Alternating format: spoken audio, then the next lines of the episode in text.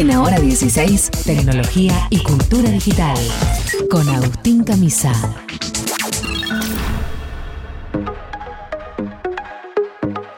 Suena el pulso tecnológico en la música que nos trae Agustín Camisa en la tarde de hoy para empezar a hablar un poquito de la cultura digital, de los problemas que tenemos con todo este asunto de la, de la internet, de las computadoras, ¿no? de todo esto que se nos instaló en la vida y que a veces nos vuelve medio loques. Acá está Camisa, ¿cómo va, Agus? ¿Qué tal? Muy buenas tardes para todos y todas. y Bueno, muy bien. ¿De, de qué vamos a hablar en el día de la fecha? Vamos a hablar de una noticia que salió la semana pasada que me, pareció que la teníamos que tratar porque hace el centro de la humanidad misma y es un señor llamado Blake Lemoine, especialista en inteligencia artificial de Google, que asegura que el sistema que la empresa tiene para construir chatbots, o sea, robots o eh, sistemas de lenguaje basados en inteligencia artificial, cobró vida. ¡Eh! Ya está, La pintó vida. de las máquinas hizo presente. Exactamente. Sí, y tuvo con ese sistema charlas propias de una persona. Entonces, bueno, si estamos en los albores del comienzo de Terminator, eh, me pareció que eh, así arranca Terminator, digamos. Zainerdin.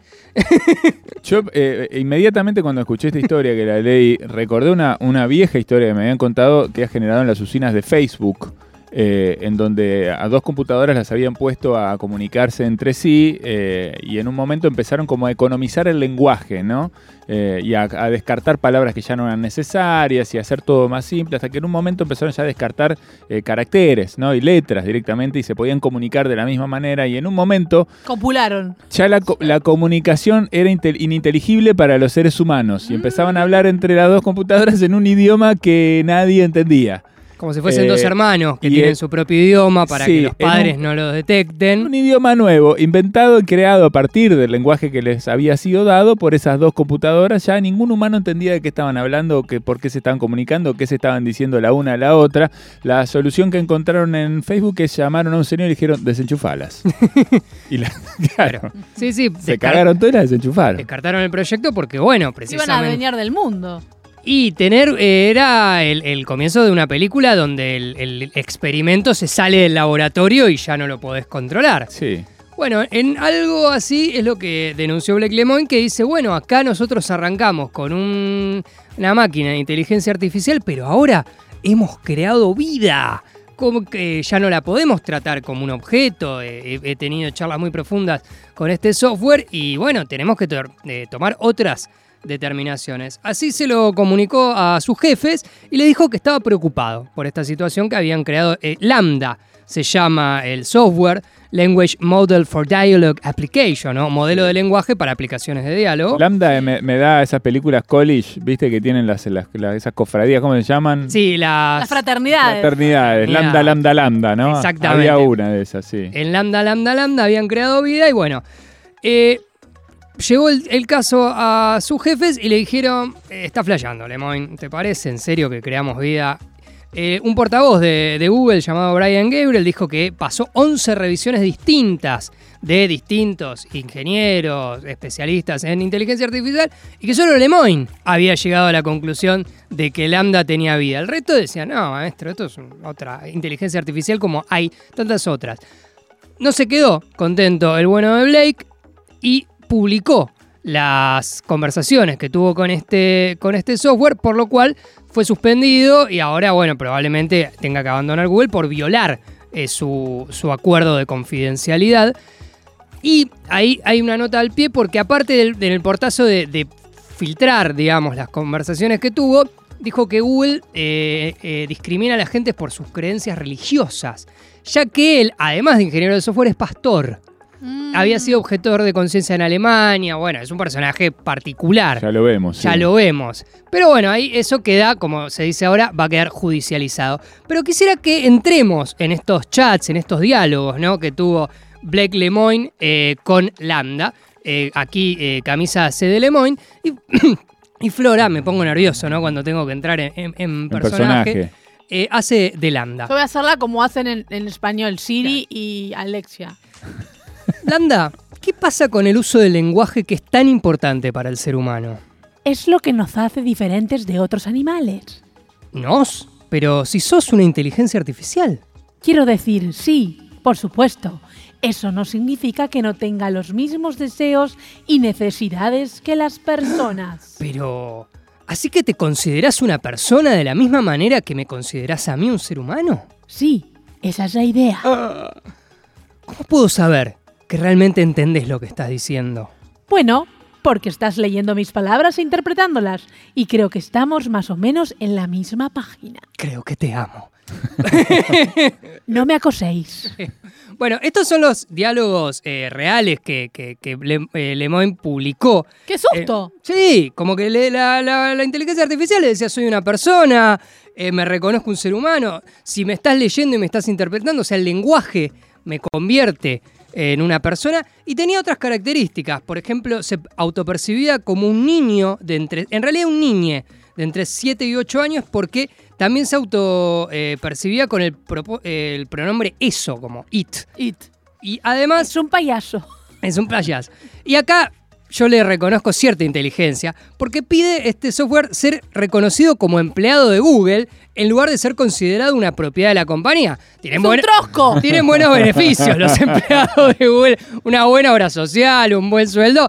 Eh, que la patronal me dé mis derechos. Exactamente. La última conversación que tuvo Lemoyne con este software fue el 6 de junio, cuando lo apartaron del proyecto, y eh, le preocupaba a la máquina eh, y decía que estaba muy frustrada porque sus emociones perturbaban sus meditaciones y que estaba tratando de controlarlas mejor.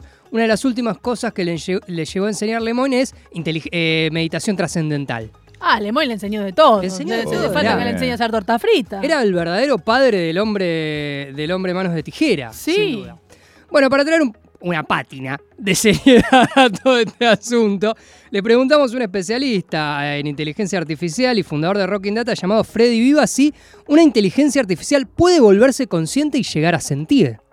Las grandes redes neuronales actuales producen estos resultados que son fascinantes, que se asemejan al habla y a la creatividad humana. Pero estos modelos se basan en el reconocimiento de patrones y no en el ingenio, digamos, o en la intención de comunicar como tenemos los humanos.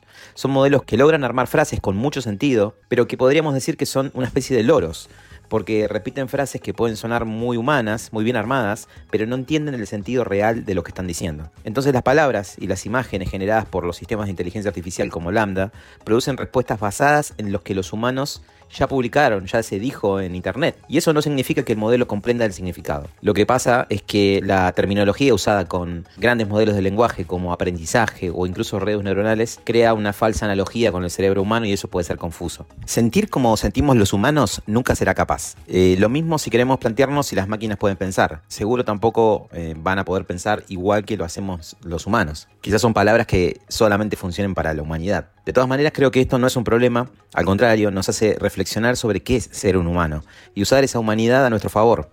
La capacidad de tener empatía, creatividad y miles de otras razones para ser diferentes a las máquinas. Creo que lo inteligente no es plantear esto como una batalla, sino como la posibilidad de complementarnos con la herramienta más poderosa que jamás se creó en la historia de la humanidad. Bueno, la opinión es clara, ¿no? De, de Freddy Vivas, que es la opinión de Google también. Tal vez está amenazado por una máquina y dice estas cosas. Eh, siempre el- el- la ventana de la conspiración queda entreabierta Sí. en todos estos temas, sobre todo que pasan en laboratorios muy opacos. Quiero decirte que además el nombre mismo, yo ahora googleé porque yo me acordaba, Lambda, Lambda, Lambda, era la fraternidad de la venganza de los nerds.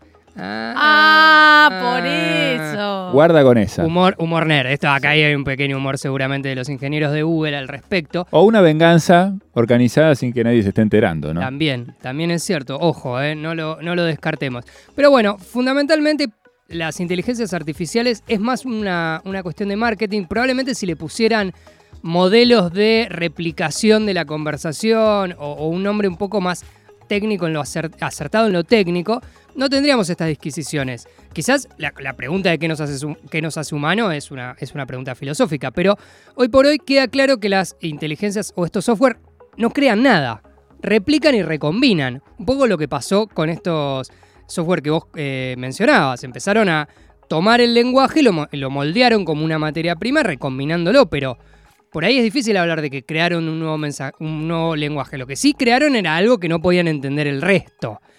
Eh, pero bueno, lo que sí es probable es que a medida que estos eh, avances continúen y se hagan cada vez más complejos, sea cada vez más difícil determinar dónde está la barrera y sobre todo por la tendencia que tenemos a antropomorfizar, o sea, a darle a objetos o a mascotas o a cuestiones que por ahí no son estrictamente humanos, un carácter humano y que al final Claro. del día eh, no importe la diferencia técnica, sino la relación que podamos construir con esos eh, software. Claro, yo le hablo a la gata. Le digo, le cuento, mira, ahora me voy a ir a trabajar, cuida la casa. Y yo creo que me entiende.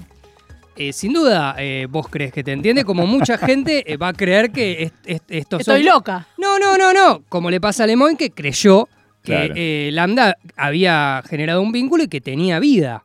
Al Igual la gata se lame de sus partes, no me contesta, por suerte. Sería aterrador que me una- diga, tal ¡Oh, vez-! Tal vez es un lenguaje que creó y es una manera de contestarte, ¿no? Que tendrías es. que, que estar interpretando. Muy bien, Agustín Camisa con nosotros repasando eh, la parte más terrorífica, ¿no? De la inteligencia artificial, la que más nos da miedo, la que más nos, nos orada, ¿no? En lo profundo de nuestro temor, que es justamente que las máquinas cobren vida y que empiece, sin que nosotros nos demos cuenta, como decía Agustín en el principio, la película Terminator, pero en la realidad, ¿no?